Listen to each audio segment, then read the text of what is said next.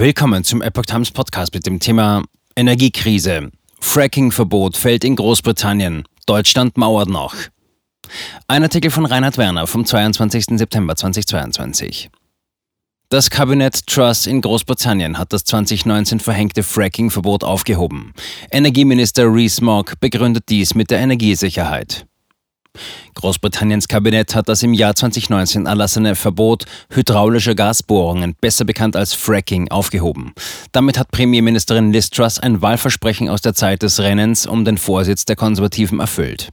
Energie- und Wirtschaftsminister Jacob Rees-Mogg begründete den Schritt mit der absoluten Priorität, die der Energiesicherheit des Landes zukomme. Ab Oktober 100 neue Energieprojekte genehmigt. Einen Automatismus zur Genehmigung von Fracking-Anträgen werde es nicht geben, heißt es in mehreren Medienberichten. Das Ministerium werde Vorhaben dieser Art mit Blick auf die örtliche Unterstützung prüfen. Allerdings äußert die Regierung auch ein eigenes Interesse an der Durchführung weiterer Pilotprojekte. Bislang gibt es drei davon. Einem am Donnerstag, 22.09. vorgelegten Gutachten zufolge reichten die daraus gewonnenen Daten nicht aus, um die Folgen des Frackings umfassend einschätzen zu können. Das Energieministerium werde Anfang Oktober zudem insgesamt 100 neue Lizenzen zur Forschung und Ausbeutung neuer Energiequellen unterschiedlicher Herkunft vergeben. Projekte zu Öl und Gas seien darunter ebenso vertreten wie solche zu erneuerbaren Energien. Großbritannien soll nach dem Willen der Regierung bis 2040 zum Nettoexportland für Energie werden. Bis dato hängen 80 Prozent der britischen Haushalte von Gas ab. Die jüngsten Versorgungsengpässe haben die Energierechnungen für Unternehmen und Privathaushalte auch auf der Insel in die Höhe getrieben. Experten befürchten sogar Ausschreitungen für die Wintermonate, sollte die Regierung die Krise nicht in den Griff bekommen. Legendenbildung rund ums Fracking. Truss-Vorgänger Boris Johnson hatte 2019 ein Moratorium hinsichtlich der Technik zur Gasbohrung verkündet. Er begründete dies mit einem angeblich erhöhten Erdbebenrisiko, das vom Fracking ausgehen könne. Beim Fracking werden fein verteiltes Gas und Öl in Gesteinsschichten flüssig gemacht. Um die Rohstoffe nutzbar zu machen, ist es erforderlich, die Schichten aufzubrechen. Dazu wird eine Mischung aus Wasser, Sand und Chemikalien unter hohem Druck in diese hineingepresst. Die Darstellung, wonach vom Fracking ein erhöhtes Erdbebenrisiko ausgehe, sei erstmals 2011 vom Leiter der BBC-Umweltredaktion Roger Harrabin aufgestellt worden. Wie Spiked Online schreibt, habe dieser damals behauptet, es seien winzige Explosionen erforderlich, um Schiefergas freizusetzen. Diese kleinen kontrollierten Explosionen würden die Gefahr lokaler Erdbeben begünstigen. Allerdings kommen keine Sprengstoffe bei der Schiefergasbohrung zur Anwendung, stellte 2013 das Ministerium für Energie und Klimawandel dar. Vielmehr sei es Wasserdruck, der das Gestein zum Brechen bringe.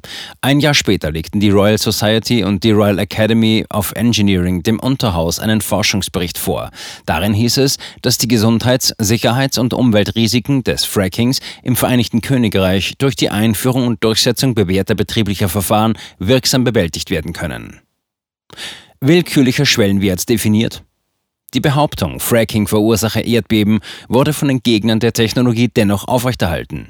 Sie verwiesen in Großbritannien auf eine Messung vom November 2011 auf dem Fracking-Testgelände von Coor Driller in Lancashire.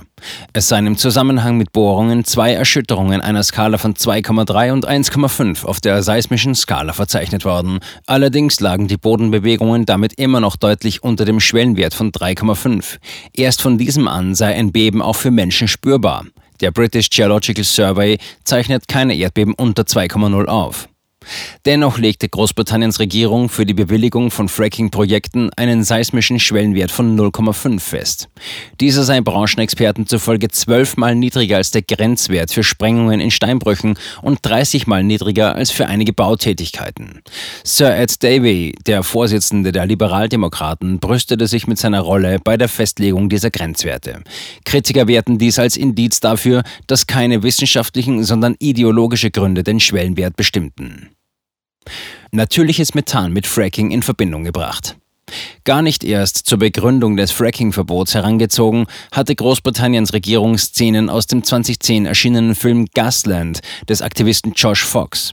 Die dort gezeigten Sequenzen über vermeintlich brennendes Leitungswasser prägten über Jahre das Bild von Fracking in Europas Öffentlichkeit. Der Staat Colorado hat die Darstellungen in dem Film untersucht. Dabei ließ sich kein Zusammenhang zwischen Erdöl sowie Erdgasbohrungen und Berichten über in Brand geratenes Leitungswasser feststellen. Der Colorado Oil and Gas Conservation Commission, COGCC, zufolge haben sich Methan aus biogenen Quellen entzündet. Dies sei eine Folge von Wasserquellenverunreinigung in Colorado. Für diese sei jedoch nicht die Öl- und Gaserschließung verantwortlich. Wissenschaftler der Colorado State University erklärten zudem, dass es keine Beweise dafür gibt, dass wasserbasierte Verunreinigungen in Trinkwasserbrunnen auf einem riesigen Öl- und Gasfeld im Nordosten von Colorado versickern. Fracking heute mit vertretbarem Risiko möglich. Auch in Deutschland werden mittlerweile Forderungen nach einer Abkehr vom 2017 verhängten Fracking-Verbot laut. Vor allem aus FDP und CSU kamen jüngst entsprechende Vorstöße. Das Verbot der Ausbeutung von Gasvorkommen in Schiefer- und Kohleflößschichten wurde ebenfalls mit angeblichen Gefahren für das Grundwasser begründet. Die deutsche Regierung griff außerdem auch auf das Erdbeben-Narrativ zurück. Der stellvertretende Vorsitzende der Expertenkommission Fracking, Holger Weiß, bezweifelte jedoch im August die Stichhaltigkeit der Bedenken. Man kann das eigentlich nur mit ideologischen Vorbehalten erklären. Einer sachlichen Grundlage entbehrt das, erklärte er gegenüber der Frankfurter Allgemeinen Sonntagszeitung. Die beim Fracking mittlerweile verwendete Flüssigkeit sei allenfalls mit Spülmittel zu vergleichen, aber kein Gift. Für Weiß steht fest, heutzutage kann man Fracking mit einem vertretbaren Restrisiko machen. Habeck sperrt sich nach wie vor gegen Gasbohrungen. Rückendeckung bekamen die Fracking-Befürworter auch von anderen Experten. Geologe Christoph Hilgers vom Karlsruher Institut für Technologie erklärte, wenn man Fracking richtig macht, ist das Risiko gering. Das ist eine etablierte Technologie. Der Hauptgeschäftsführer des Bundesverbandes Erdgas, Erdöl und Geoenergie, Ludwig Möhring, übte zudem Kritik an Landesregierungen. Diese hätten die Möglichkeit, Probebohrungen zuzulassen, würde diese jedoch von vornherein ablehnen. Bundeswirtschaftsminister Robert Habeck lehnt weiterhin Fracking in Deutschland ab, berichtet die Tagesschau.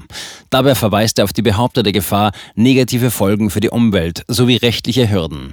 Umweltaktivisten erklärten außerdem, Fracking sei eine ineffiziente Technologie, weil bei der Verflüssigung durch starkes Abkühlen von bis zu 25 Prozent des Energiegehalts des Gases eingebüßt würden.